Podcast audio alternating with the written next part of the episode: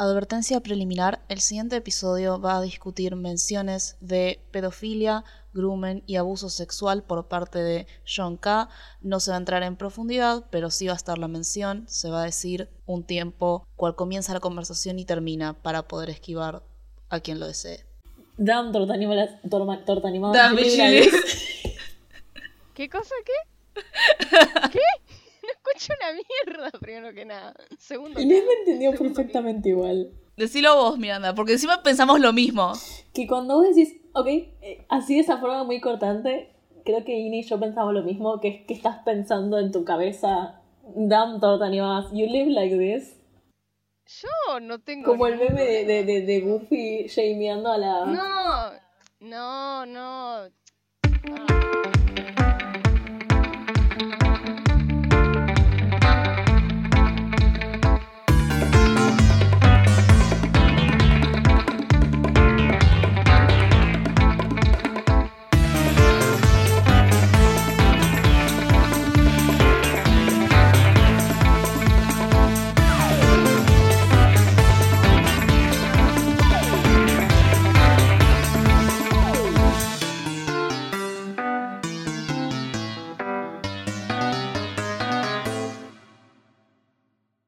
Lo tuyo, Ine. Hola y bienvenidos a Torta Animadas, el podcast bimensual en el que nos podemos hablar de... Me olvidé cuál era la introducción, bla, bla, bla, bla. Hola, vino Ogrish. Hola. No tenemos, no tenemos Por introducción. circunstancias Eh, especiales. Esto es como el After Dark, tipo. Acá ahora pueden dejar sus comentarios acerca de fetiches de pies y todo eso. El momento accidentado en el cual es una gloria de Dios que no tengamos un programa en vivo, porque sería muy incómodo el silencio. Estamos, estamos rompiéndolo, estamos rompiéndolo. Hace mucho frío, ¿ok? Sí, es, Yo tengo mucho frío. es el especial de eh, Navidad en, ju- en julio. bueno, hagan lo suyo. Muy bien, eh, sí, somos... Es, es un dibujito, es un dibujito, es un podcast sobre dibujitos. Quedamos un poco afectadas de- del episodio anterior. Ya no sabemos la diferencia entre podcast y dibujitos. Es un podcast sobre dibujitos y este día de hoy vamos a hablar sobre... Fíjense que cada vez estoy más cansada Exacto. y lo digo de forma cada vez más deforme, tipo, en algún momento decía el Ren and Stimpy Show y ahora tipo el Ren and Stimpin. Sí, bueno, Ren Pintín. Los Pintín. Ren, Ren and Stimpy. The Ren and Stimpy Show. Ok, para. Va- va- vamos con. Vamos con. No nos, no nos organizamos nada para esto. Vamos, vamos a tirar la, la parte formal, ¿ok? Eh, Ren and Stimpy es una serie creada por John Crick Falusi, distribuida por Nickelodeon y Viacom entre 1991 y 1996. Consiste en un total de 52 episodios totales divididos en 5 temporadas de entre 6 y 14 episodios cada uno, conteniendo tanto episodios de 22 minutos como dobles segmentos de 11 minutos aproximadamente. Las primeras dos temporadas fueron hechas bajo el estudio de animación Spunko, fundado en 1989 por John Crick Falusi, Bob Camp, Jim Smith y Lynn Laynor. En 1992, John Crick Falusi fue removido por Nickelodeon de la producción, ya vamos a hablar de eso, y con eso también Spunko. Por lo que las temporadas 3 a 5 fueron hechas bajo Games Animation y el eventual Nickelodeon Animation Studio, y la dirección de la serie pasó a ser responsabilidad de Bob Camp. Eh, algo más. Lo dije muy, muy rápido, pero algo más, para agregar que a podés Ogrish. resumir eh, el caos que es esta serie, tipo. En un sentido de producción, tipo. Sí, ya, ya vamos a. Clarificando obviamente que a pesar de que en algún momento tuvimos la ambición, Sí. la ambición de hacer esto a mitad de cuatrimestre, a mitad de cuatrimestre, a mitad de año, con el cansancio que tenemos, de decir, bueno, vamos a tal vez ver más cosas. No, no vimos más cosas. Estamos dejando de lado em, la secuela adulta Ah, el Adult Party Cartoon, sí. Este, y tampoco este, vimos el- el- lo que salió el año pasado, el 2020, que es- creo que es un documental sobre cómo hicieron la serie. Ah, eh, Happy Happy Joy Joy, sí, sí, sí. Sí, sí. Yo tampoco vi el documental, tipo. Porque aparentemente es lo mismo que leer el, que leer el libro. tipo, así. Ah, entonces es ideal para mí, que no tengo pa- tiempo ni ganas de leer el libro. Bueno, nada. Ah, ahora tengo que hablar yo, ¿no? Sí, Bueno. contanos, contanos tu relación con Ren Stimpy. Bueno, ah, Ren Stimpy es un programa súper formador para mí, para mi adolescencia, tipo. Este, no recuerdo exactamente cómo fue que se me ocurrió, tipo, en una de esas googleadas de soledad, tipo, ver Ren y Stimpy. Este, me enamoré de inmediato con la primera y la segunda temporada. Y hay un fenómeno que si ustedes estaban ahí lo disfrutaron, si no estaban se lo perdieron, que es el blogspot de animador, tipo, era una cosa que existía, tipo, existió hasta que hasta que tipo Twitter y Facebook se comieron internet. Tipo, y los animadores Sí, sí. y los productores, Michael Sporn, por ejemplo, uno de ellos, este, y otros más, este, contaban acerca de los procesos de producción en Blogspot y el Blogspot de John K en su momento era una, era una fuente enorme de este, información para muchos nerds de la animación. Así es como mucha gente cayó en lo que es el, el libro de Preston Blair, este, que te enseña a dibujar para cartoons en específico, y es uno de los mejores libros de, para aprender animación desde cero autodidacta. Tipo. Así que nada, no, es todo, es todo un submundo ese que medio que murió, pero nada. Entonces vos no lo viste cuando estaba saliendo en, en la tele. No, no porque, no porque cuando terminó Ren y Stimpy yo tenía dos años, tipo el 96. ter- Bueno, teóricamente el episodio perdido que era este Sammy and Me y Last Temptation en ese momento era el episodio perdido. Después está el otro episodio perdido. Este salió, o sea, la serie terminó después salió en MTV en el 96 y ahí digamos, bueno, ahí se terminó Ren y Stimpy la primera tirada, digamos. Este, yo era muy chica y los y las retransmisiones en Latinoamérica no no fueron tantas. Se fue como al principio de que llegó Nickelodeon a, a Latinoamérica y después como que no lo retransmitieron tanto acá. Lo empezaron a retransmitir después en MTV. Yo era un poco chica para MTV todavía, Locomotion, toda la cosa.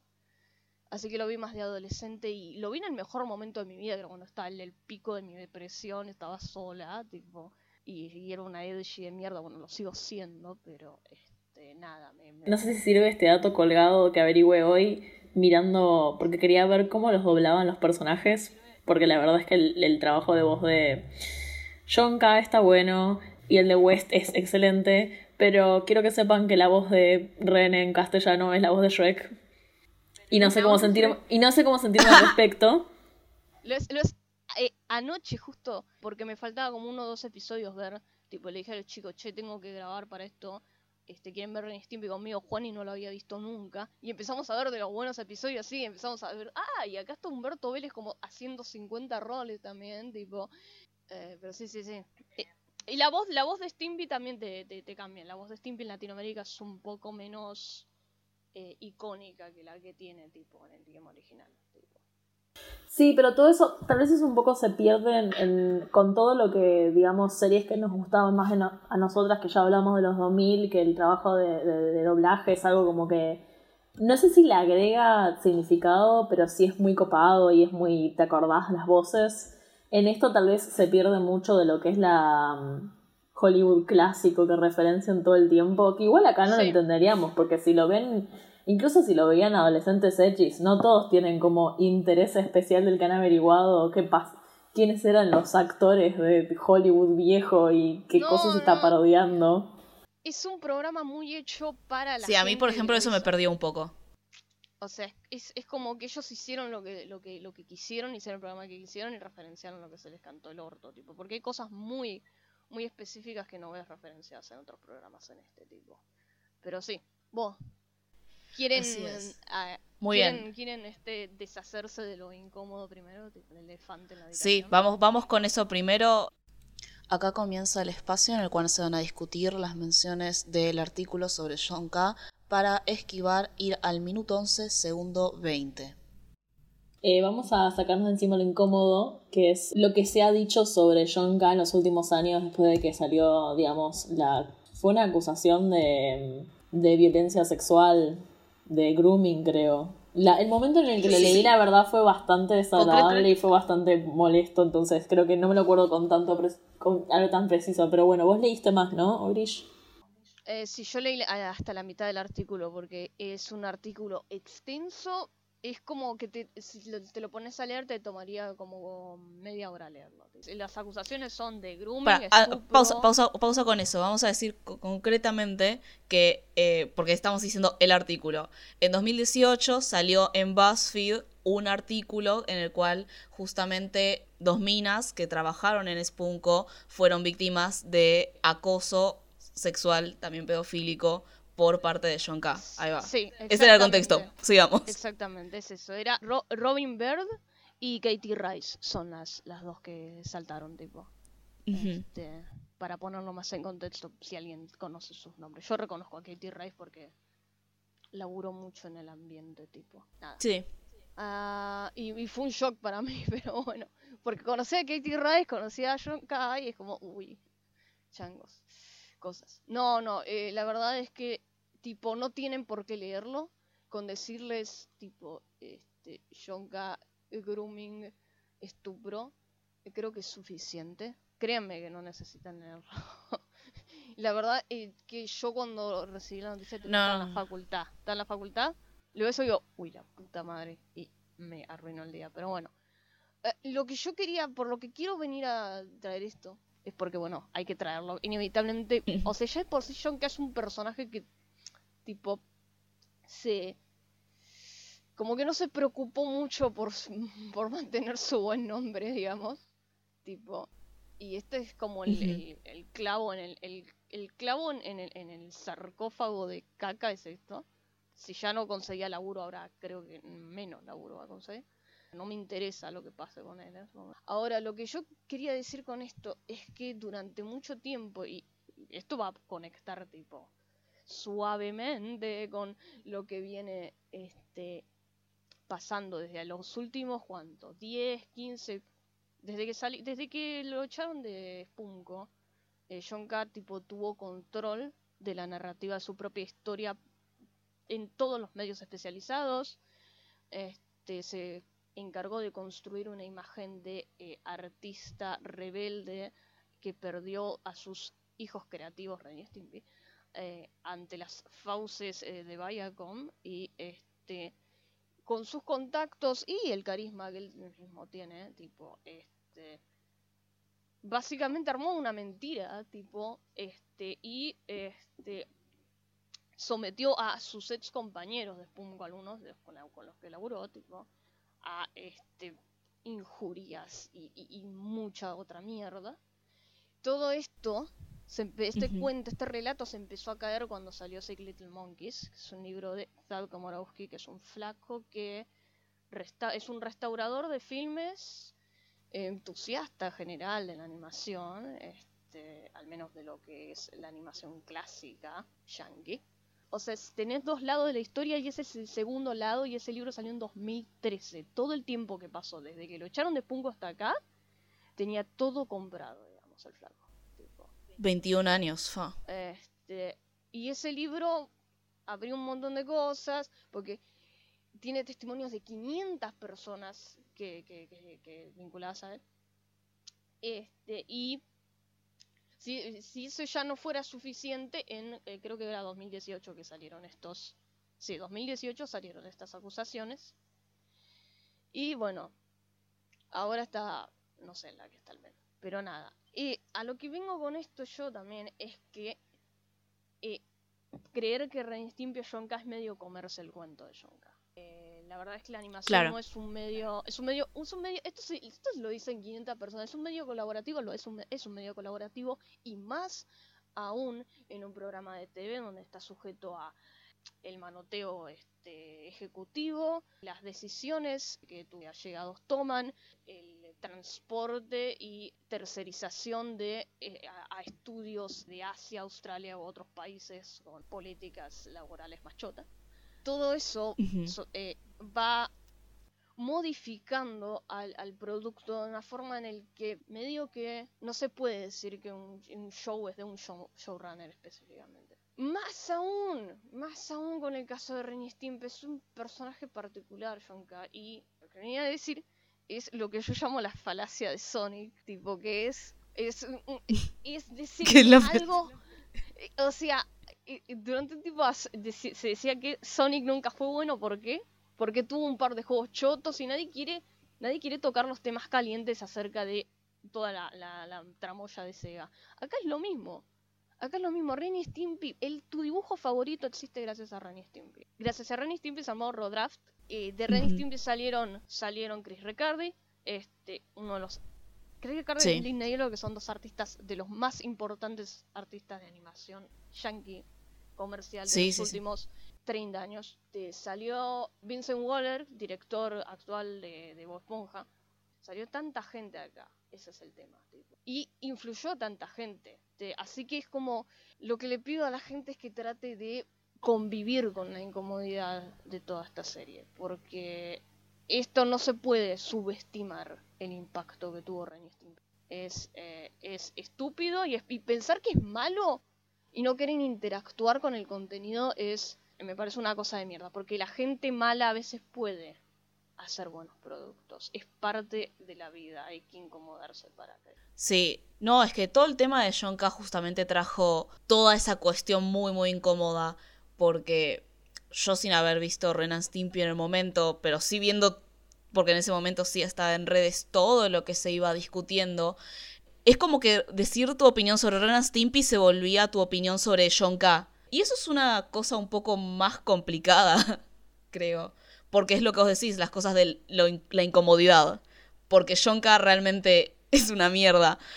Pero también qué pasa si reducimos tipo toda, toda una producción a una sola persona. Más si es algo que, como vos decís, estuvo siendo construido por esa misma persona por 20 años. Y bueno, y después está medio que se desmiente con el libro de Torowski de Sick Little sí, exactamente. También hay una cosa de, bueno, esto ya va más allá de solo los, solo los cartoons, de naturalizar esa idea de que las cosas buenas están hechas por gente buena y las cosas malas están hechas por gente mala. Te pone en riesgo que te pueda pasar esto, perdón. O sea, Eh, te pone en claro. riesgo de que todas esas influencias positivas en tu vida pienses, bueno, no, no puede haberlo, no puede haber hecho las cosas horribles que dicen de esa persona porque cuando en realidad es la dinámica de, de, de- ahora, yo leí el artículo sin haber visto Ren Stimpy cuando salió en 2018 y es literalmente la misma dinámica de poder cuando cuentan lo que había hecho este tipo de Hollywood súper conocido, el, el, el que básicamente Weinstein. actrices jóvenes para sus películas. Es la misma dinámica en todos lados y no tiene tanto que ver con el producto primero porque como decís vos, lo, resumiste bien, tipo, por un lado no es el producto de él solo y es literalmente como decís vos, creerte la narrativa de que él fue el autor rebelde que eh, los primeros dos años cuando tenía el control creativo eh, era, era, era lo mejor del planeta y después dejó de ser buena porque se fue él y tuvo todo la- y, y las malas corporaciones que se quedaron con Ren Stimpy y que él no pudo tener dar, dar a luz su visión creativa. Como que se mezclan mucho las cosas. Lo que no que quedó- creo que no quedó claro porque lo dijiste medio por encima es que en el, en el, en el libro que salió en el 2013 lo que también, digamos, se tiene testimonio es que trataba muy, muy mal a sus compañeros de laburo, ¿no? Sí, sí, sí, sí, trataba muy mal a sus compañeros de laburo. Hay una historia en particular de un artista de color de que y, y dibujó la cajita esa de regalo donde están los, los calcetines del episodio este del invento de Stimpy. Eh, nada, esa caja tipo pasó por muchas revisiones de color, como unas 40 revisiones, y John terminó probando la primera.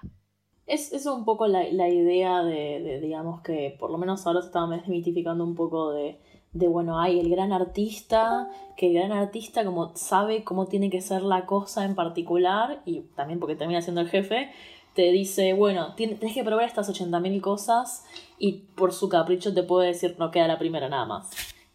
No creo que, no creo que no hay mucho más para decir de ese tema, si quieren pasar a otra cosa. Dale, podemos hablar acerca de la serie y cómo es que se llevó a tipo, llevar a cabo un poco, porque no existe nada como Ren y Stimpy en un sentido de producción, este, de cómo se hizo, no sé si existirá algo como Ren y Stimpy.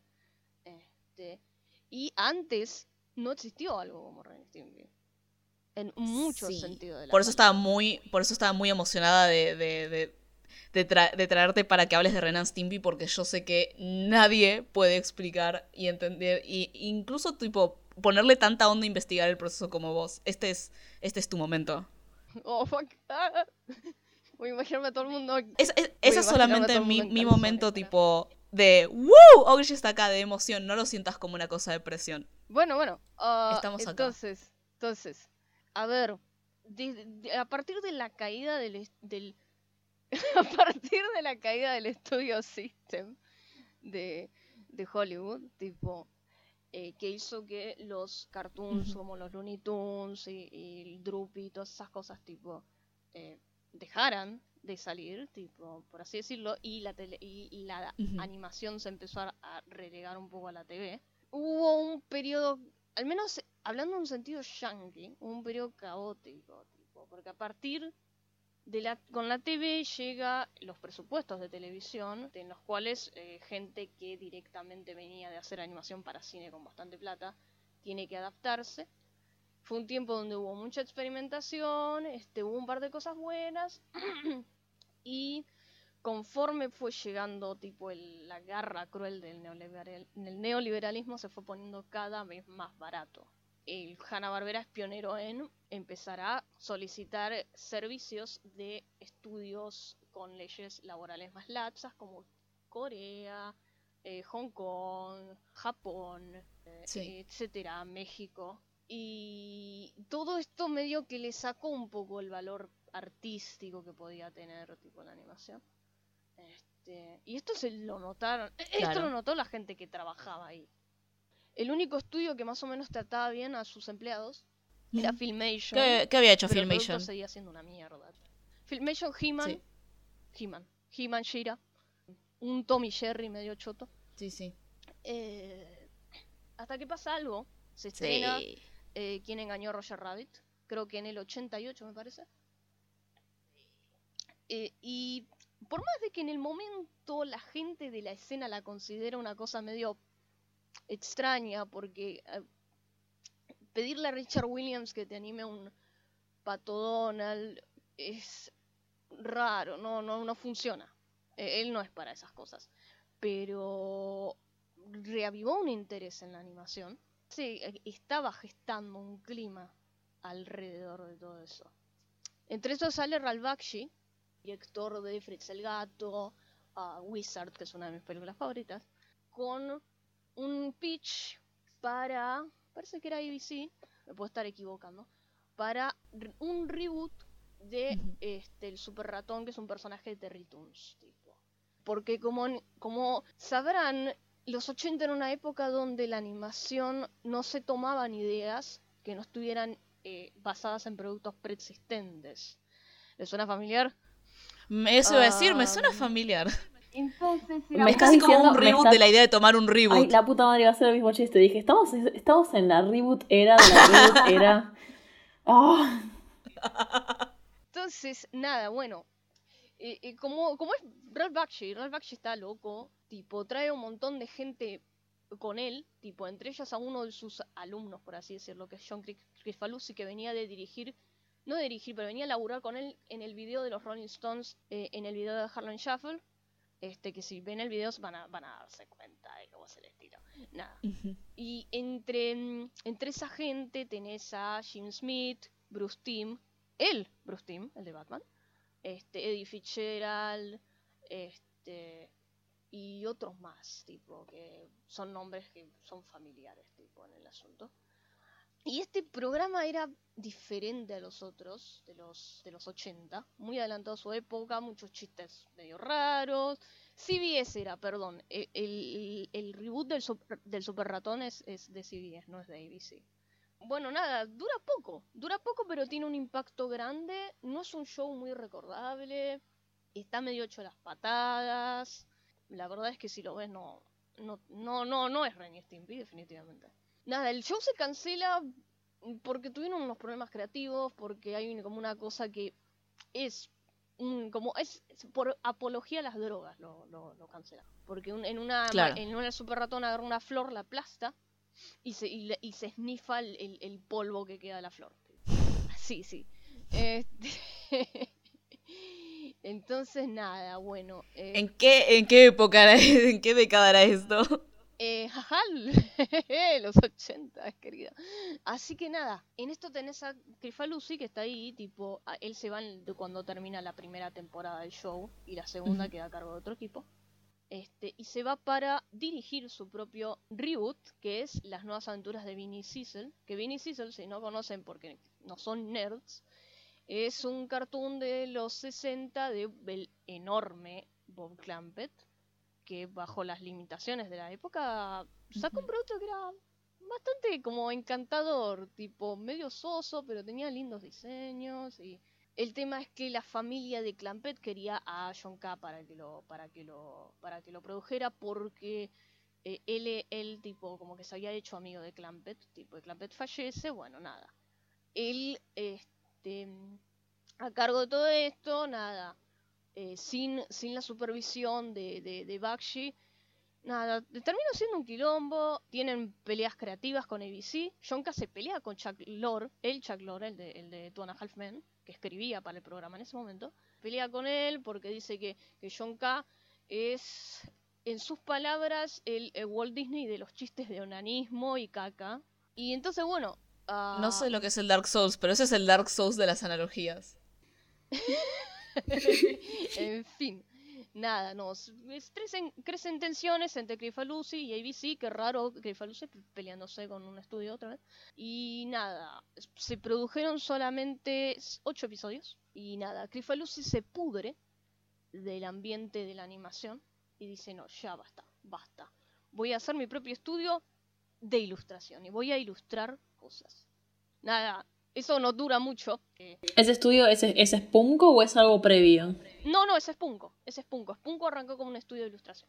Pero mm, en una eh, cae que tipo Nickelodeon está buscando talento nuevo. Un canal que a su momento venía tipo teniendo cuánto 30 años de trayectoria, tipo. Nunca habían tenido producciones animadas originales. De la mano de la productora Vanessa Coffee, tipo, salen tres cartoons uno de ellos es Rugrats, otro es Doug y otro es Ren Stimpy. Ya habían hecho el piloto, John K había ah, los había comprado con su, con su carisma, tipo, y, les había encantado.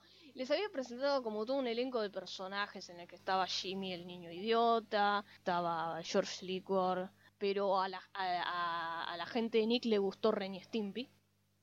Y entonces su entonces eh, novia, eh, Lynn Naylor, pulió un poco los diseños porque eran medio caóticos. Y nada, hicieron el piloto eh, con nada, la música, la música que suena en el piloto termina siendo la apertura del show, tipo eh, compuesta por Chris Riccardi y creo que Jim Mead y otra gente.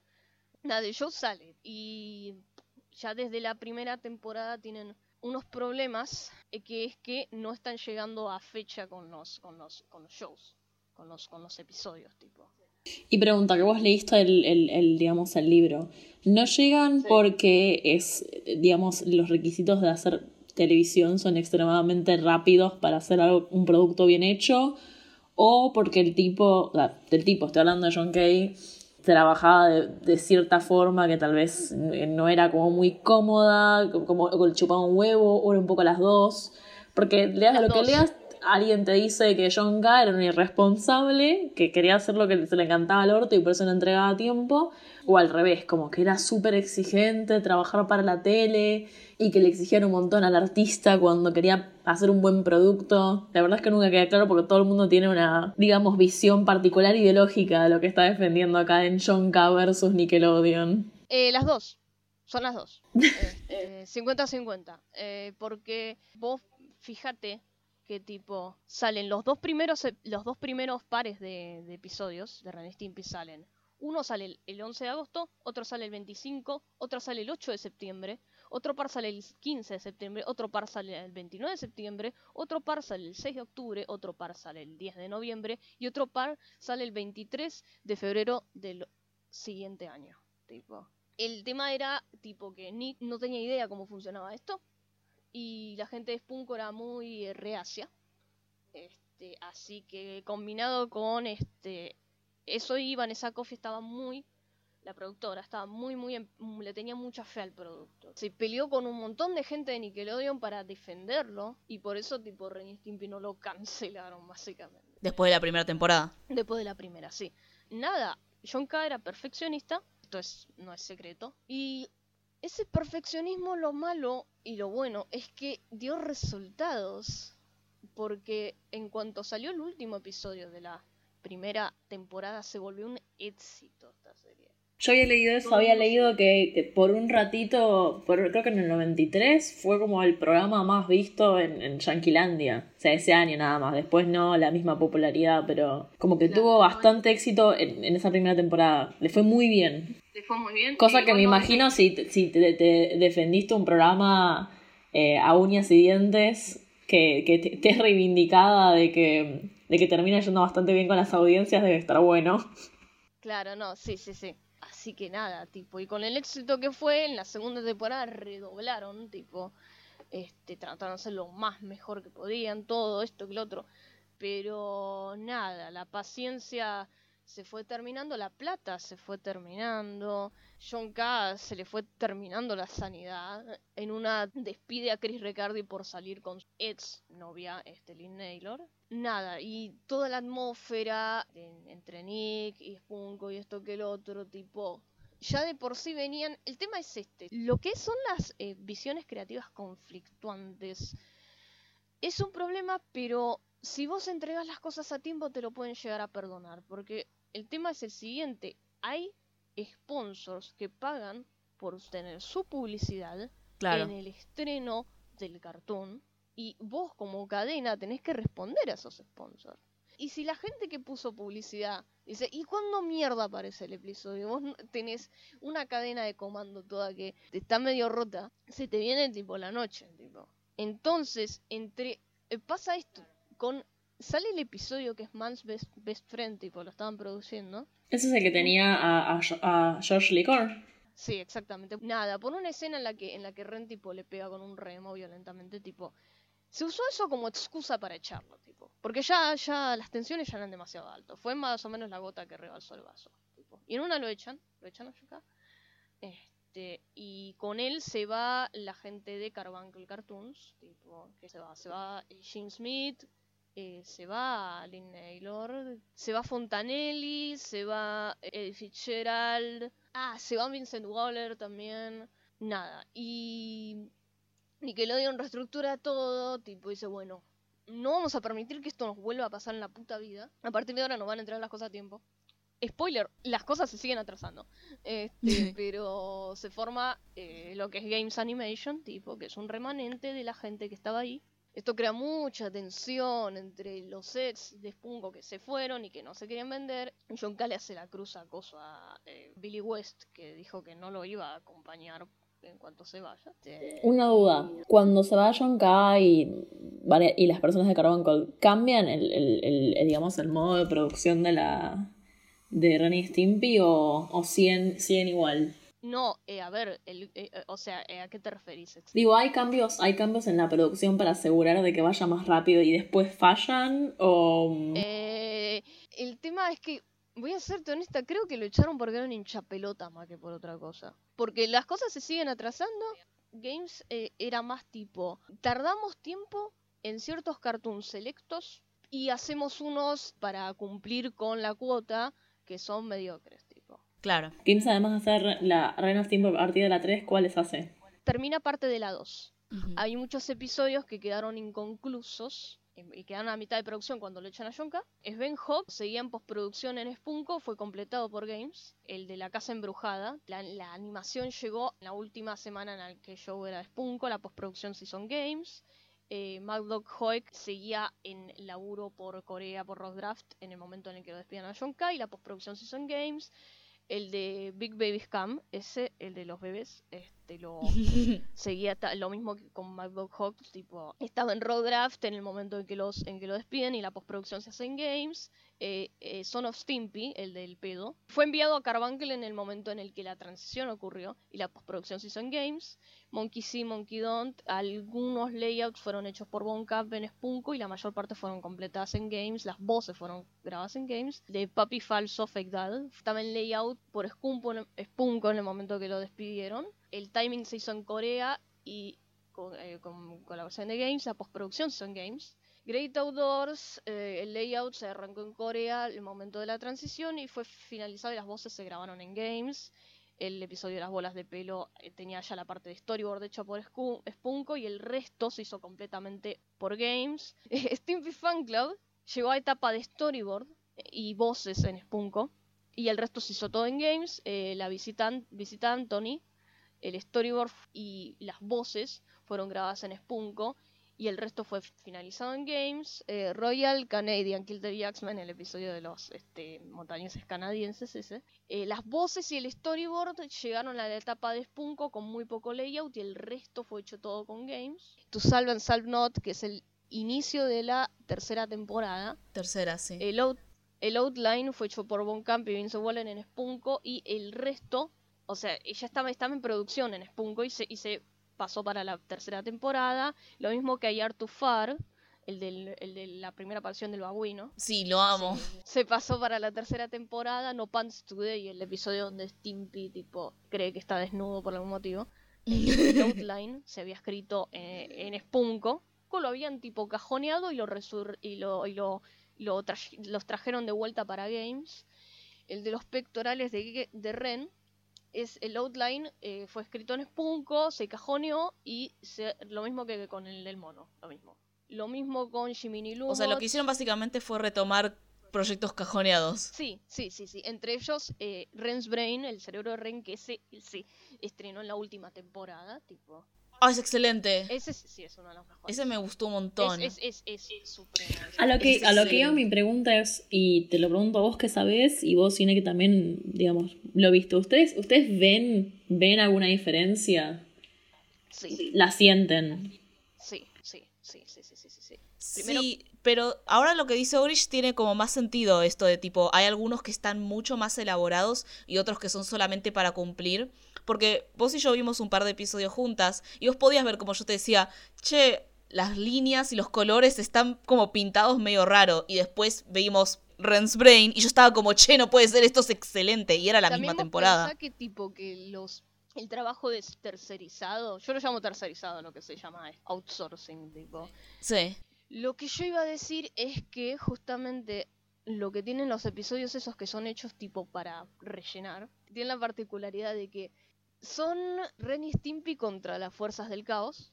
Siempre hay como un tercero que lo, que lo, que, es como el foco de la, de la trama. Porque, tipo, no sé, el de, el de las, el de las scouts, tipo, que las scouts medio que lo- los toman de pelotudos a ellos. de- el de que Stimpy tiene un payaso mascota y el, y el payaso, tipo, lo toma de pelotudo a Ren. Te das cuenta, tipo, que hay un patrón ahí, tipo, de que no son Ren y Stimpy impulsando la trama con Sí. sus personalidades que chocan, sino que son Ren y Stimpy a la, a la buena de Dios. Y no es tan divertido, no es tan interesante, tipo. No hay exploración de personaje en eso, ¿viste? Pero nada, son cosas que se hicieron a las apuradas. Todo el mundo era un novato y medio extraño. Nada, justamente eso, los, eh, Ren's Brain es el último, como el último tipo, es de lo mejor que tiene Chris Recardi, en mi opinión, tipo, junto con eh, el Ermitaño, que ese, ese tiene la particularidad de que él se lo llevó a la casa y lo terminó él por su propia cuenta, y es uno de los pocos ejemplos que existen en animación de TV de autorismo, tipo. De- Claro. La verdad que No. se- se- me, me hacen creer en que tiene cierto valor, porque Rensbury es increíble. Se nota, la- es que pasa eso, tipo, estás viendo la quinta y, Y se, se nota la, y se nota la diferencia, y no es porque el- está, está este un poco concepto con una serie que nos gusta a nosotras que no tiene nada que ver con animación, que es, digamos, Community, que tiene una cuarta temporada que no está, digamos, dirigida o, digamos, eh, creativamente impulsada por el creador de la serie. Eh, Y esa serie y esa temporada le dicen el Gaslick Year porque Ah, no sí. porque se siente como que está siguiendo patrones, pero no es Es una parodia de sí Es misma. una parodia de sí misma. Y yo no digo que pase eso en todos los capítulos que no salieron de, de Spumco y de, y de John K. en, en Stimpy, porque hay algunos que son buenos y que no salieron de ellos, pero sí nota mucha diferencia cuando ves Ren's Rain. Y nada, no, eh, duró hasta el 95 Re- Ren Stimpy, tipo, después de eso la gente consiguió laburos y nada, no, se terminó en el TV con la última emisión, tipo en el 96. Eso es más o menos la historia de tipo de cuando salió el programa, tipo. Yo tengo igual una, una duda que no tiene, que tiene que ver, pero no tiene mucho que ver. Todo esto que vos, tipo, esto que pudiste apuntar, puntalar sobre tipo cada episodio, ¿lo tenés anotado o solamente lo sabes? O miti miti, porque yo estaba como, wow, tengo- parte por tengo- parte. Tengo el libro abierto, tipo, el libro de, de, de Tad que tiene una, una parte que explica qué pasó con esto, tipo, y que tiene tipo, como te, te dice. Oh, qué sexy, oh, qué, qué Sí, sexy ¿viste? la Está está investigación. bueno. No, no, lee el libro, boluda, tipo, Oh. léelo, te va a encantar. Eso, eso es tipo toda la producción, tipo, que es algo que hay que traer, ah, porque si hablas de y Stimpy tenés que hablar de la producción. Re, re, es algo que se nota un montón. Ahora, el cartoon, el contenido, es, es, el cartoon, el contenido es otro tema aparte, tipo Sí. otra cosa distinta. Todas las John Kay compañía eran muy fans de este Bob Clampett, de, Jim Tyre, de, de la revista Mad y todo este conjunto de influencias este es básicamente la piedra fundacional de lo que es el libro South y todo Sí. este estilo de cartoon alocado que es súper influyente de la época. Yo digo que los 90 no arrancan cuando termina 1989. Los 90 arranca cuando sale Nevermind y cuando se estrena Ren Stimpy, tipo. Por ahí arrancan los 90. Porque el giro cultural se ocurre ahí, tipo, las cosas se vuelven más. Y se nota, tipo, porque se vuelve una sensación, Ren Stimpy es una cosa única. Nick, como el programa era tan extraño para dárselo a niños, tipo, eh, Nick termina armando como un segmento nocturno eh, en el cual se emite tipo series live action y se emite también este Ren Stimpy. Eso es rarísimo porque mm, no lo tengo muy claro porque no estaba viva. Pero, Claro. ¿por qué, por qué, por qué termina saliendo? O sea, termina saliendo porque básicamente es una in- intersección de intereses. El chabón quería, no quería hacer una serie live action, quería hacer una serie de animación y Nick le ofreció el lugar, pero no, po- no hubiera sido mejor que hubiera salido en MTV, que hubiera salido ni siquiera, ni siquiera es tan edgy, tipo, por ejemplo, igual es posterior, ¿no? Ni siquiera es tan edgy. ¿Cómo esta serie de estos chavos chabones? Eh, and Butthead. Eh, sí, Beavis y Butthead. no es tan edgy como, como Ren Stimpy, pero tienen, justamente porque Beavis and Butthead está, eh, digamos, está influenciada por... Pero ¿por qué no salen en el mismo lugar? ¿Por qué no salen en MTV, por ejemplo? Yo asumo que por razones de marketing, porque ya tenés Nickelodeon tipo asociado como nombre. O sea, ya de por sí tenía metieron todas las cosas que son para adolescentes ahí en el segmento que se llama Sneak. Tipo, en ella estaba Clarisa lo explica todo también, que era también orientado a adolescentes. Y Le temes a la oscuridad, que también. Uno lo veía de chico, pero es como un poquito, no, no, no tiene la misma cosa que ver Doug, tipo, ponele. Por otro lado, también vos pensás la franja horaria de, de Sneak. Estoy viendo, lo daban a las 9 pm. Y es la hora donde tipo se ponen a ver los eh, fumados, a, a ver cartoons, tipo, y, y fumar porro, tipo. Es también tipo ese target, ¿viste? Y son cosas que tienen. cuando- Qué bueno que los vagos universitarios hagan, hagan cartoons para vagos universitarios. claro, de, de parte, de, parte, de parte de una vaga universitaria como yo, puedo decir que me...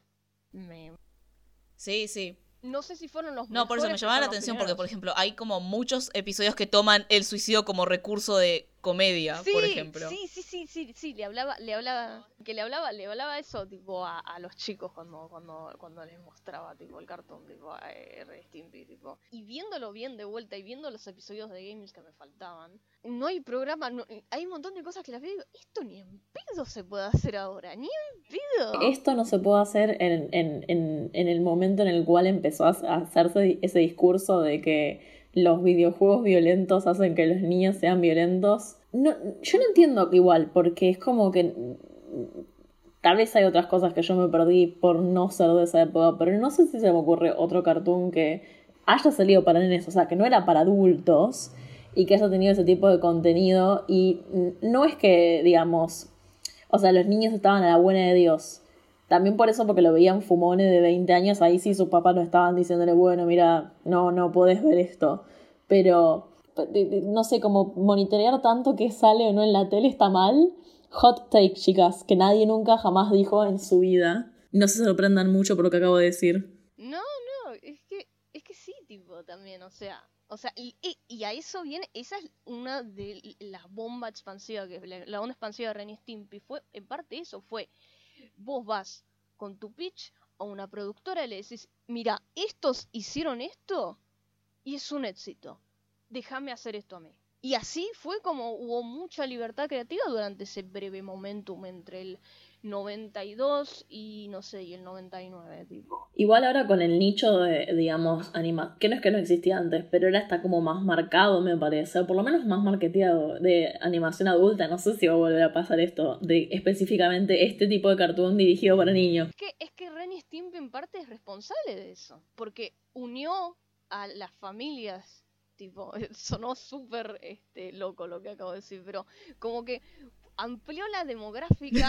porque esto es lo que pasa, y esto es lo que no todo el mundo sabe, los cartoons tipo de eh, eh, MGM, eh, los Looney Tunes, no eran para nenes. Eh, cuando salieron, salieron a compañía, salían antes, antes de películas que se estrenaban en cines, cuyo público eran hombres heterosexuales, tipo.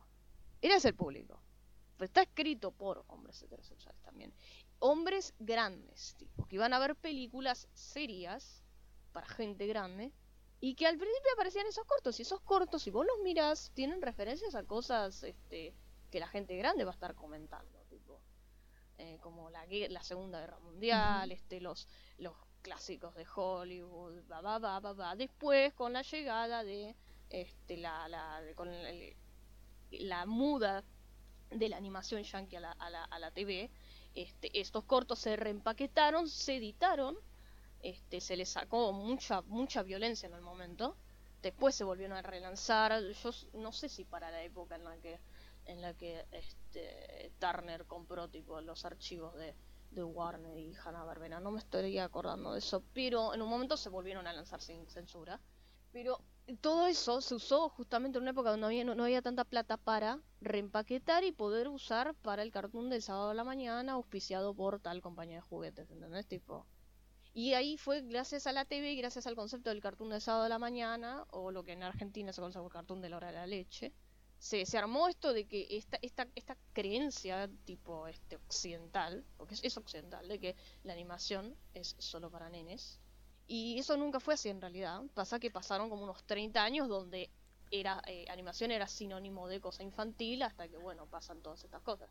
Por eso está buenísimo cada vez ir viendo series más viejas y darte cuenta de cómo están tanteando realmente, están experimentando qué cosas realmente pueden ver los niños y qué cosas no.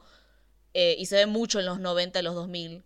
Sobre todo cuando tipo los eh, canales empiezan a hacer sus propias series. El segmento de cartoon de sábado de la mañana era una cosa que se ocurría en los canales o las señales de aire o cable que emitían los sábados a la mañana a la hora del desayuno, que los padres estaban dormidos y los chicos no tenían escuela. Entonces había una audiencia ahí para meter publicidad. Con la llegada del cable se amplía esto. Este, y, hay, y ahora puede haber cartoons las 24 horas del día, entonces la demográfica se amplía porque la hora en la que te sentás a ver la tele, este, puede que aparezca algo que te interese. Tipo, eh, si vas al cable que está 24 horas, este, teniendo una programación orientada a cierta demográfica. Nada, eso. Así que son muchos elementos lo que, lo, lo que forman al, al, cartoon de los 90, digamos. Antes que, nos, ah. antes que nos podamos hablar de, eh, digamos, el contenido, que dijiste que hay que hablarlo por separado. Perdón, porque no lo vimos y me da curiosidad. ¿Vos viste, eh, digamos, me da, me da gracia decirlo secuela, Ronan Steamboat Party? Sí, lo vi, yo lo vi. Y necesito tu veredicto. ¿Es una verga o, o es una eh, es una verga. Hay un episodio que es el que está mejor logrado, que es que no sé qué hubo, que se alinearon los planetas y hubo una buena atmósfera para laburarlo, pero este es, este, este es el tema uno. Cuando, cuando mm, John K.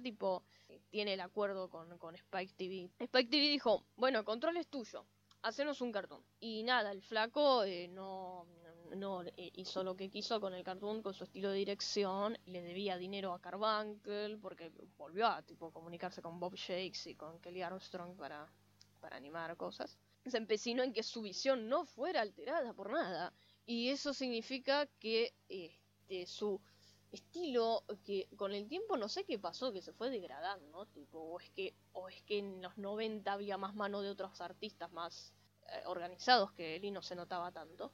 Pero hay mucho, mucha sobreanimación, Los personajes pasan de pose a pose a pose a pose a pose, pose por esta locura de John K. de tratar de replicar a los cortos de Clampett con animación de Rod Scribner, en los que se dice que ningún rostro es el mismo. Y no le sale, tipo. La realidad es que no le sale y no quiere que nadie los toque. Entonces, nada, hubo un montón de problemas, los mismos problemas, pero sin la paciencia que le tenía el Nickelodeon de los 90. Y nada, llegaron a ser como seis episodios, me parece. No tuvo el buen, el buen jugo que tuvo, digamos, en, en su, bueno, lo que llegó a ser en, en Nick. O sea, era la misma cadena, tipo, o sea, o sea es, es Viacom, tipo, Spike TV es Viacom, pero nada, no, o sea, le dieron mucha libertad creyéndose sus mentiras y después se dieron cuenta de tipo lo que implicaba tipo darle demasiada eh, no no ponerle un freno al tren de. Porque la, la, crítica que vi, que no es la misma que me estás diciendo vos, en, en lugares en común, es como que, mm, lo voy a decir de una forma muy simple, es como, es demasiado ordinario. Pero eso es otra cosa, eso es otra cosa que me digas que tipo intenta imitar a, a, Bob Lambert y no le sale. Es que, o sea, yo fui por ese lado, pero sí, no, el show tiene la atmósfera de, un tipo, de un cambiador de un club eh, de fútbol, tipo. Es, son chistes de pitos, este, chistes homofóbicos, chistes de tetas. Gross out solo por hacer gross out, sin ningún propósito. Eh, son muchas cosas, tipo, tanto lo que dijiste vos como lo que dije yo, tipo, son los las dos cosas que se le critica al parte cartoon, tipo. Bueno, me gustó, me gustó, me gustó que cuando estabas hablando al principio dijiste que hay capítulos en los cuales son mm, que, son los que están más hechos después de que dejara, dejara de hacer los Funko, digamos, Ren y Stimpy versus el mundo, y otros que son nada, ellos chocando. Eso me parece una buena división de los capítulos en general. Pero sí, o sea, personajes como eh, Ren y Stimpy son herederos de dinámicas de hace unos años. Con unos años me refiero a hace 70 años. Yo pienso tipo en Georgie Jr. Yo sé que tipo, yo sé que tipo John cara más de Clampett que de Ted Savery. Este, y que lo, lo tomó de, el diseño de hacer un gato con una nariz gigante lo tomó de un corto de Clampett. Pero yo pienso en Georgie Jr. que tenés al estúpido y al, y al, y al que tiene poca paciencia. Tipo que al mismo tiempo, Georgie Jr. están, tipo, son dos arquetipos que eh, Ted Savery robó de eh, Of Mice and Men. ¿Viste? Claro. Lo sacó de ahí esos arquetipos. Y es un arquetipo que tiene como, es como, es como el de, el de, el de los dos chabones sentados eh, en una pileta, distanciados porque no son gay tipo, eh, es, un poco esa cosa, tipo, esa tensión entre, entre se cagan a, bifes, pero por algún motivo nunca se separan. Sí. Y, y, toda, esa cosa es, es, una de las cosas que tipo que, que, que, se nota que tipo que hereda de, de, sus predecesores, este, en lo que se refiere a cartoons locos y absurdos. Ya nomás esta noción, esta noción eh, de ahora de tipo, los personajes tienen que crecer, no, por favor, no. Tienen que ser el mismo personaje todo el tiempo para poder seguir creando las wacky aventuras de, de Ren y Stimpy, porque si no, no. Y tenés personajes que son además son, son el gag nada más. Debo decir, que, debo decir que yo odio los caballos, pero quiero al, señor caballo. Soy una mujer simple, soy una mujer simple. Me, me, decís el caballo extraño diciendo no sir, I don't like it y yo te aplaudo, no, no necesito mucho más. No, no, yes ma'am, I like it. ahora, ahora, a lo que iba lo, tu comentario de que, de que la falta de continuidad, tipo, eso también es heredero de los cartoons este, que iban para el cine, porque vos, eh, porque los cartoons que iban para el cine no fueron hechos para, para ser vistos Quería, quería llegar a eso, quería llegar a eso. Para mí, lo que tal vez eh, siempre hay que tener en cuenta es, digamos, las condiciones en las cuales surgen las cosas. Porque si vos tenés un eso, tenés eso, tenés que el, el, el corto es ese corto y ya está, y no tiene que, o sea, van a ser reutilizados los personajes, van a ser escritos por otra persona o no, o van a no usarse nunca más. No, no tiene, no, no tiene ni, ni sentido que, que, cambien o que haya, digamos, diferencias entre uno y otro. Sí, sí, sí, sí. O sea, y, y, se nota hasta en algo que habrán notado, que es que Ren y Stimpy no tienen una casa en específico. A veces viven dentro de una vaca, a veces viven en una casa de, de pajaritos. Eso también es de ahí. Es, es el tipo. Los cartoons, como no han sido vistos. Y, y, tipo, y la re reutilización de fórmulas también. Que los cartoons de en 30 40 reutilizaban mucho las fórmulas. Eh, porque no, no estaban, eran efímeros, no estaban hechos para ser vistos seguidos, no estaban hechos para decir, hey, che, pero este ya lo vi, o es otro tipo. Otra cosa que es el estilo, al menos durante las dos primeras temporadas. Eso es parte gracias a Carbuncle Cartoons, que es un estudio canadiense, y han hecho funcionar los dibujos disfuncionales de John K. A, a, para su propio beneficio y, y, y, función de la, de la trama y la, y la expresividad de, de, de, los episodios. Son lo que la gente conoce como el estilo Ren Stimpy. Ellos y este, la, los dotes este, gráficos de ley. Me, me, me acordé de una cosa que me contaste una vez que me quedó la duda. Si no estoy loca, si no estoy loca, vos en algún momento me dijiste que John K tenía mucho control de cómo se dibujaban a, a, a, Ren y a Stimpy, pero sobre todo a Ren. El tema es que Ren eh, solo lo sabía dibujar bien John K y, y, y, la gente que estuvo ahí en el programa, tipo. Hoy en día, si vos ves tipo juguetes de Ren, tipo, vos ves que tienen la cara extraña, porque nadie sabe hacerlo bien, tipo. Hay muchos Ren fuera de modelo, tipo, a lo largo de la serie, lo han notado, porque es un personaje muy difícil de dibujar. Si sí, era medio como su hijo, tipo.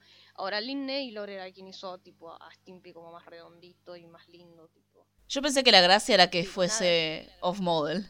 En parte sí, también, tipo. Eh, en parte era medio la gracia que fuera off-model. Damas, me temo, me temo informarles que si uno busca Ren, Stimpy, juguetes, todas las búsquedas, todas las búsquedas son el Funko Pop de, de Ren, de Kylo Ren de Star Wars. No una, todas. Pero, oh. Después te pasa, pero esa mierda. Este, ahora, ahora. Este, más allá de la Disneyficación. Menciones de, de Star Wars. más allá de la Menciones de Kylo Ren. Más allá de, la, más allá de la Disneyficación de la cultura pop. Nada, sí, o sea, Ren es medio, es medio él, es medio John K, tipo, o sea, nosotros, él eligió hacer la voz de él, tipo, porque quería, porque es medio él, basta, no, no. es Ren, él es volátil, eh, sacado, violento, y, tipo, es medio su avatar, tipo, por así decirlo.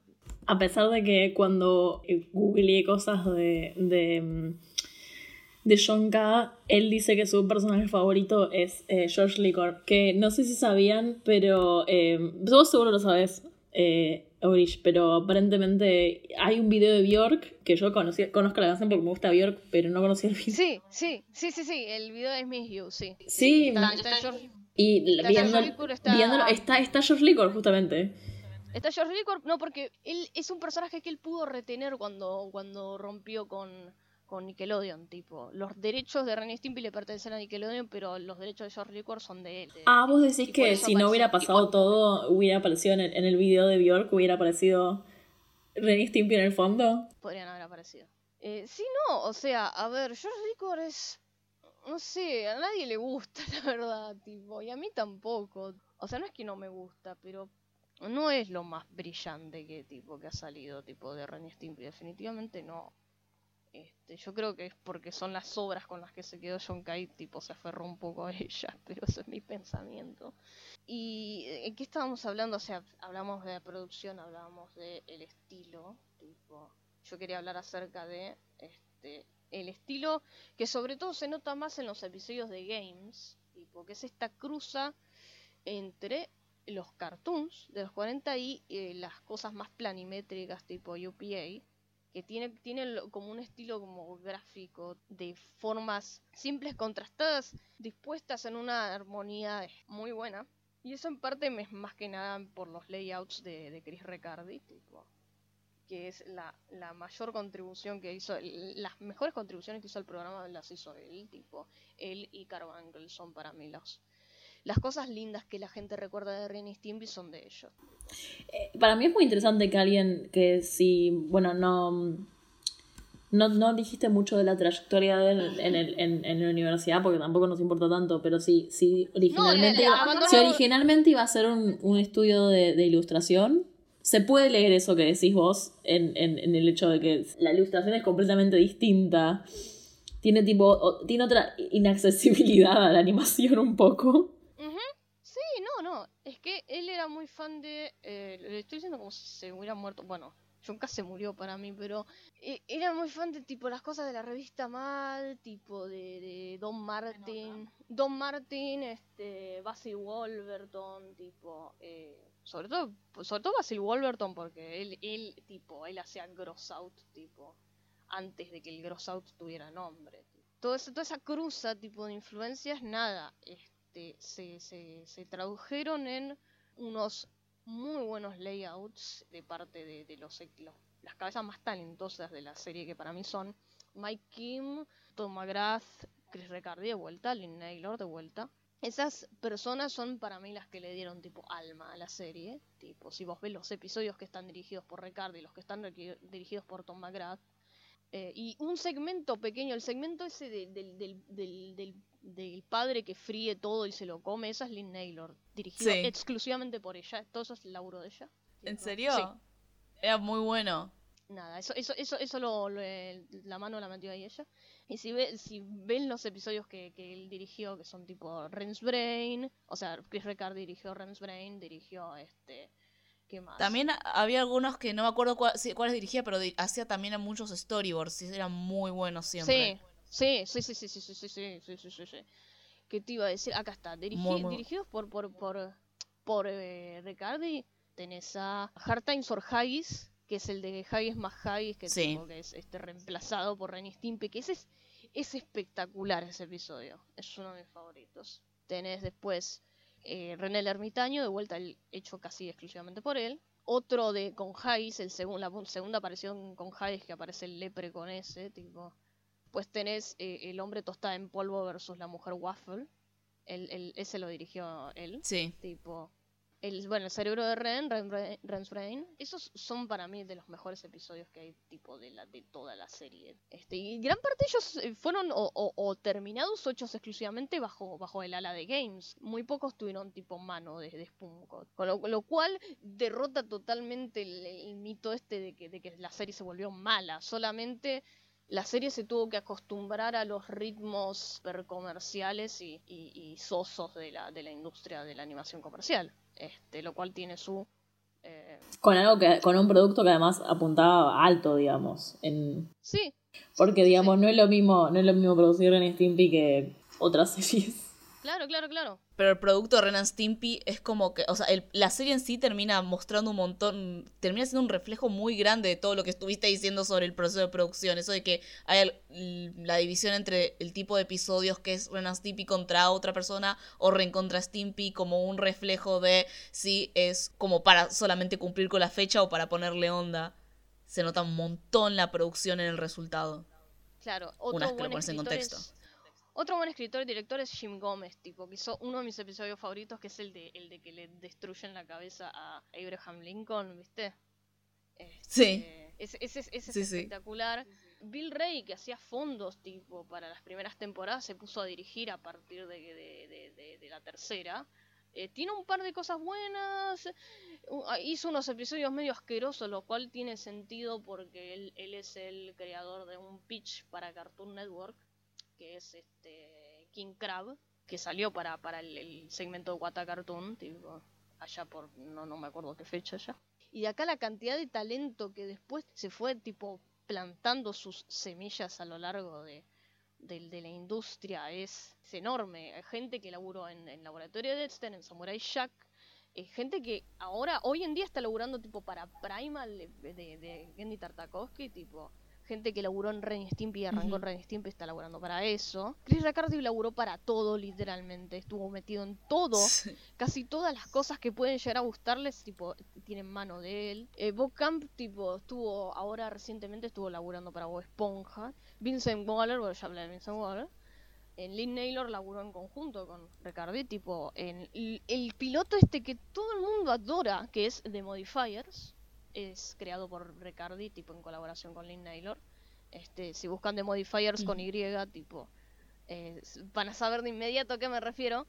Y ahí podés ver, tipo, el estilo que tienen ellos y cómo se, se, se, se, se, se traduce cuando pueden poner su visión y sus personajes, tipo, y, y, y te das cuenta que, tipo, que ellos, tipo, medio que inventaron todo esto, tipo, eh, cosas como, no sé, Jenny la robot adolescente, Billy Mandy, este, The Mighty B, este, ah, déjame pensar. Forjaron toda una estética.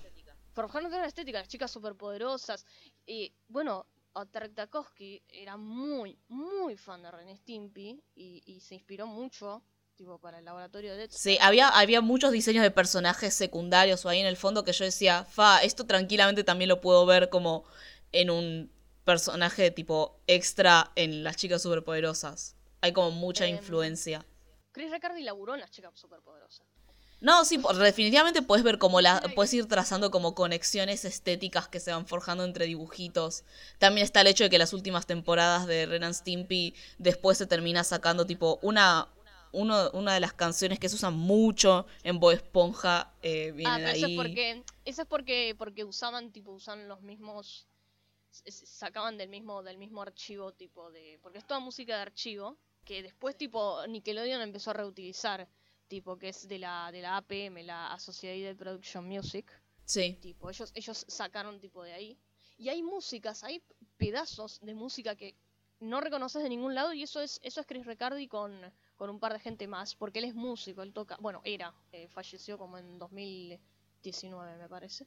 Y él hacía música, la intro, y la intro y la outro, esto creo que lo dije, la intro y la outro, tipo de Ren Stimpy, son piezas que se habían formado para el, para el piloto que en el que el tipo estaba tocando también.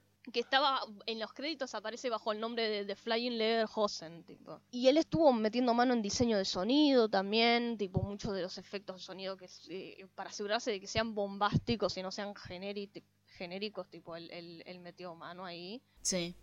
Bueno, ahí tenés, un tema, ahí tenés un tema que, que tal vez eh, de mi ignorancia no, no, lo, no lo puedo sacar de otro lado, pero no sé qué otra serie que haya visto este año, por ejemplo, tiene, tiene ese laburo de sonido. Eso también es heredero de, de, de, de vuelta, eh, Ted Savery. Ted Savery, tipo, si alguna vez vieron un corto, si lo vieron, bueno, veanlo de vuelta porque el Sí. diseño sonoro que tienen los cortos de Ted Savery es así, es monstruoso. Un, un flaco pega una piña contra una mesa y suena como... tipo, Porque tenés como eso de. Porque tenés eso de que, por ejemplo, reutilizar la música de. que a nosotros para nosotros es la música de Bob porque es lo que llamamos a ver cuando éramos chicas. Digamos, como, como marca de, digamos, de, de la serie, pero también en, en, eh, como recurso comédico.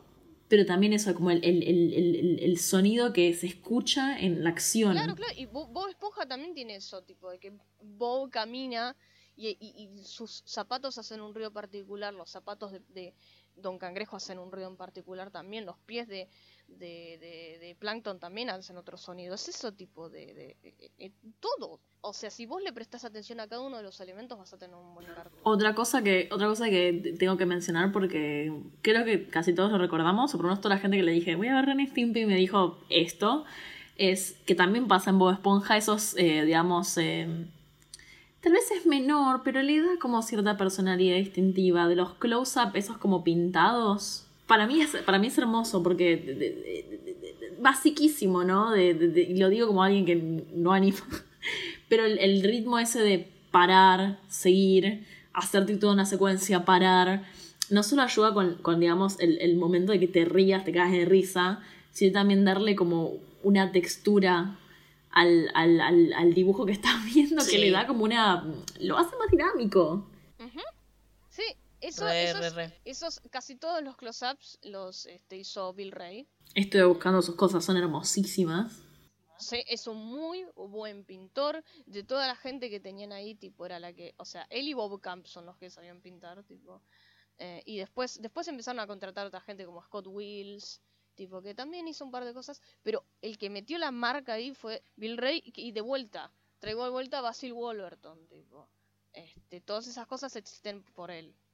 Y mucha gente de, de, de Ren y Stimpy migró a Esponja y obviamente su influencia quedó Una cosa que quedó medio, perdón, quedó medio colgada, pero digamos, eh, también como las marcas estilísticas en cuanto a, o sea, visualmente y también en lo narrativo es el, el recurso de lo, de lo, del gross out o digamos de lo grotesco que no, que no, en eso sí no es único Ren y Stimpy porque, porque muchas de las de esa época incurrían en eso, pero, pero sí tipo tal vez llegaron al extremo. En un buen sentido. El objetivo siempre es que te genere algo y efectivamente siempre lo hace. Eh, eh, fue el primero en hacer esto y después salió un montón de gente que tipo que fue inspirada por esto eh, o gente que tipo laburó un poco en Ren y Stimpy tenía sensibilidades similares y tomó otros proyectos tipo y salieron muchas cosas parecidas como por ejemplo eh, la vaca de pollito vos viste el piloto tipo de, de Ren y Stimpy Sí, la secuencia donde el tipo les habla a ellos, tipo, en la ya están dando en la, en la, en la perrera, tipo, les habla, les habla un bulldog y después al bulldog se lo llevan. Eso es animación de David Fice, es eso, es animal y piloto y después parte del, del- de la gente de Ren y Stimpy fue a laburar a, a- a la vaca de pollito, tipo. Tiene su propio estilo, tiene su propio estilo, pero es un poco tipo eh, contemporáneo. Podemos hablar un poco, si no, a ver si, si, se- si tenemos, eh, si tenemos el pie para algo, los, los, los episodios favoritos de, que Ah, sí. anotamos acá. Inés hizo la cosa responsable y poner uno de cada temporada.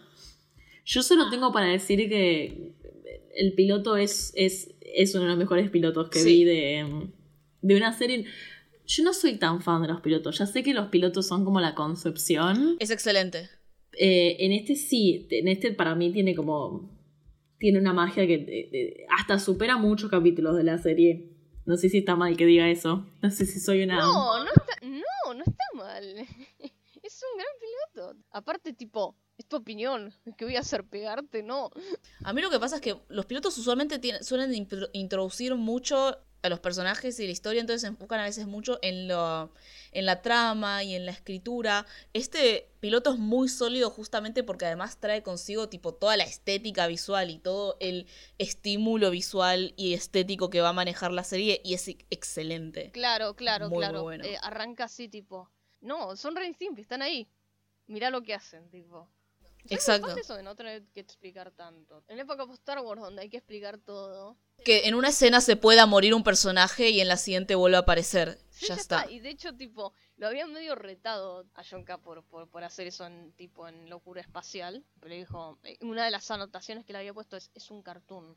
Por eso vuelve. Vuelve porque es un cartoon, tipo. Con respecto a los episodios favoritos, y a ver, a mí me gusta Stimpy's Invention, o sea, el, el, el invento de Stimpy.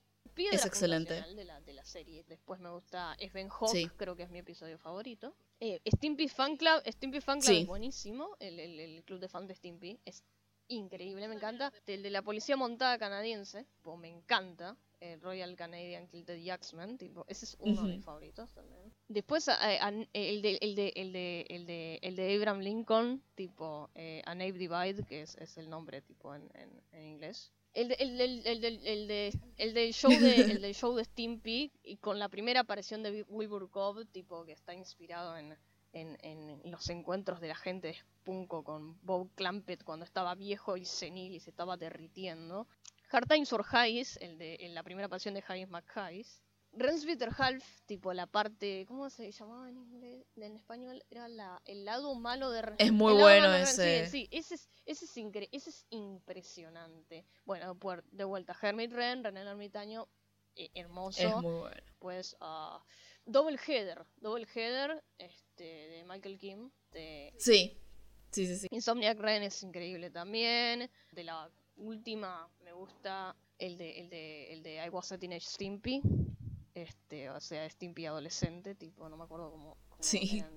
Ren's Brain, pues ya lo dijimos, y este Y me gusta, me gusta eh, Sammy and Me, el de Sammy Mantis, que no es espectacular, pero me gusta. Es raro ese episodio. No, me gusta mucho. Es bueno, es raro. Es raro. Y creo que esos son todos los que, los que voy a poner. Eh, no, yo de los que no habías, eh, de los que no mencionaste, solamente agregué eh, de la temporada 3, el episodio 1B, que es, bueno, en el que introducen al babuino, que es I Are Too Far. Porque simplemente esta serie realmente tomó muy bien una cuestión muy, muy importante que tiene que tomarse dentro de los dibujitos, que es la cuestión de los monos. Sí, muy buenos monos tiene esta serie. muy bien representados. es, el, es la mejor representación de un animal salvaje que vi, en mi opinión. Porque ese babuino actúa, actúa como si tuviera rabia permanente. Es excelente. Es muy bueno, es muy bueno tipo, realmente, Además me encanta el diseño, es muy muy bueno. Interactúa como muy bien también con los diseños de Ren y Stimpy. Me encanta. Sí, sí.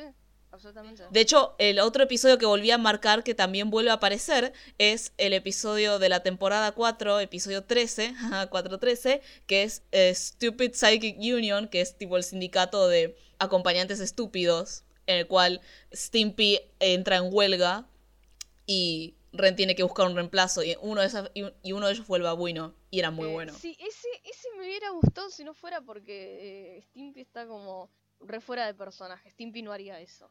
Stimpy no recurriría a un... Ah, no, obviamente que no. Solamente... Pero, pero... Me gustó el concepto, pero es cierto que... Inés, a vos cualquier capítulo que tenga una union te compra me pareció hilarante que haya un episodio sobre tipo sindicatos en un canal. El que va, el que al espacio, ¿cuál era? Hay como cinco que van al espacio. ¿Hablas en el que son tipo animales soviéticos? No, no es el que son soviéticos. Ay, el, el, Space Madness. El primero entonces es Space Madness. Space Madness. A mí Space Madness me gustó mucho. Después, eh, personalmente, porque yo siempre elijo no por la calidad, sino por lo personal, subjetivo, Runs Rand's Toothache me suena un montón.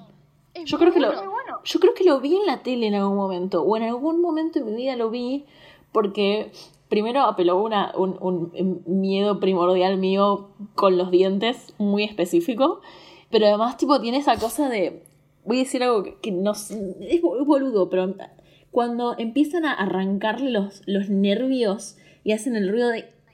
Ah. Es excelente. Es excelente, ¿no? No, sé por qué me gusta el, el capítulo del Power Toastman. Supongo que porque tiene, tiene a mí me encanta Power tiene la misma cadencia como medio interrumpida de los de los, las publicidades de Log. Sí. Podemos hablar de las publicidades de Log. Ah, sí, me encantan las publicidades. Ah, entonces esas Eran muy buenas. O sea, esta serie se, se, destaca por los interstitiales y es algo que ellos sacaron del show de Rocky Bullwinkle. Porque, por ejemplo, si vos, si vos buscas, por ejemplo, el de, el de mm, Rocky Bullwinkle, lo que tenía, tipo, era, tenías a la historia inicial con Rocky Bullwinkle, se cortaba en un momento, pasaban otro segmento, pasaban otro segmento y la conclusión estaba al final del episodio, tipo porque habían eh, eh, creado tipo cosas muy chicas. Y hay un intersticial en particular que es el de Pregunta al Doctor Estúpido. Ay, este, sí, que, solo le hicieron. Solo está en la primera no, no, sé. Lo extraño, lo extraño al Doctor Estúpido. sí, lo, lo, hicieron nada más tipo para, para las primeras temporadas, no sé. Hay uno, hay uno, hay, el, a partir de... la 3 dejan de hacer tantos segmentos. Pero hay un segmento, el, el, el de Pregunta al Doctor Estúpido, es, es, es imitación de uno, o sea, es, es, es un homenaje a uno en particular de Rocky Bullwinkle, que no me acuerdo el nombre ahora, pero es, es, es Bullwinkle, tipo, este, eh, haciendo exactamente lo mismo que, que, hace el Doctor Estúpido. No sé, ¿quieren hablar de algo más? ¿Quieren cerrar? Yo creo que ya igual grabamos un montón. Es que dije todo lo que podía decir de la forma más sintética porque si no hay que explicar 15 cosas y no voy a decirle, contarles todo el libro. Tipo, la idea es que lo lean. Es Sick Little Monkeys de Thad Komorowski. Se consigue para bajar. Tipo, yo en algún momento me voy a comprar la segunda edición. Tipo, porque la verdad es un libro precioso. Y porque bueno, soy súper fan de Ren Stimpy. Tipo, quiero tenerlo.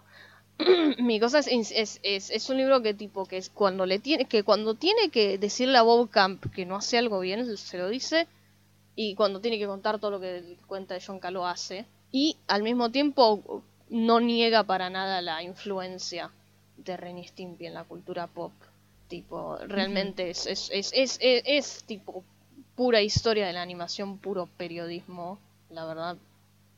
¡mua! Pero bueno, nada. Ah. Y el documental no lo vi, no les puedo decir nada. Vean, no, es Happy, Happy, Joy, Joy, no recuerdo el director. Ah, y también está la. mm, supuestamente, igual ahora pasó, pasó la pandemia en el medio, ahora dicen que se retrasó por la pandemia, pero que dicen que van a hacer un. El no sé si es secuela, reboot. Eh, sin no John sé. K. El, Eso el coso. Un reboot. El, el coso. Con el Un tema del coso, el habían coso se, dicho. se cajoneó.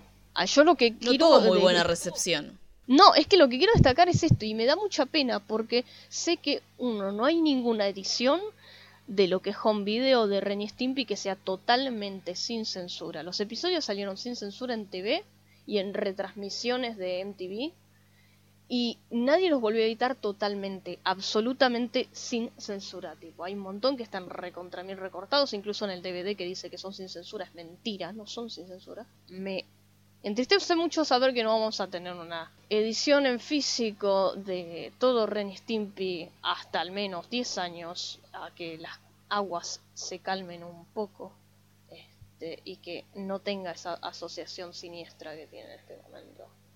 Es que ya de por Ah, sí eh, no, ah, no- no. lo- los, digamos, lo- los intentos de recuperar algo son mínimos con cosas queridas. Imagínate con una serie que acaba de ser blacklisteada por la mayoría de gente por, por lo que pasó con John K. Ujú. Sí, un flaco que ya de por sí se había cerrado todas las puertas por no saber trabajar en equipo. Se cerró aún más las puertas este, y ahora vive de las de comisiones, básicamente. Que sea una lección para alguien ahí afuera. ¿Qué aprendimos? ¿Qué aprendimos en este? Lo que aprendimos es que no es que hay que ser bueno o o ser malo, es que vos haces algo y la gente lo va a notar y te lo va a devolver. Así que trata de vivir en comunidad. Bueno, es un, es un final un poco nada renistimpesco. Tener una moraleja de algo bueno. Mm, No, bueno, está bien, ah, falten a la escuela. ¿Qué tal así? No, pero yo creo que son los teléfonos. Bueno, listo, listo. Podemos cerrar todo. Perfecto, listo. Cierren todo. Hashtag cierren todo. Bueno, ya que estamos al final, les quiero comentar que yo hice un posteo de Instagram a ver si alguien me comentaba algo sobre Ren y Stimpy. Quiero aclarar que nos mandaron un montón de comentarios para The Midnight Gospel y para Ren y Stimpy no nos mandaron nada porque nos escuchan todos adolescentes. Y necesito que, que opinen sobre esto. Nos respondió nuestro amigo Newt y dijo, yo dije, ¿qué piensan de Ren y Stimpy básicamente? Y pone, son argentinos. Ren es de gimnasia y esgrima de La Plata y Stimpy es estudiante de La Plata. Ah, creo, creo que creo que si tengo si tengo que si tengo que, que- yo tengo otro headcanon tipo un poquito más para que no se terminen cagando tiros tengo otro otro headcanon que es que este en Ren es No, no es válido si vas a decir que son de Racing.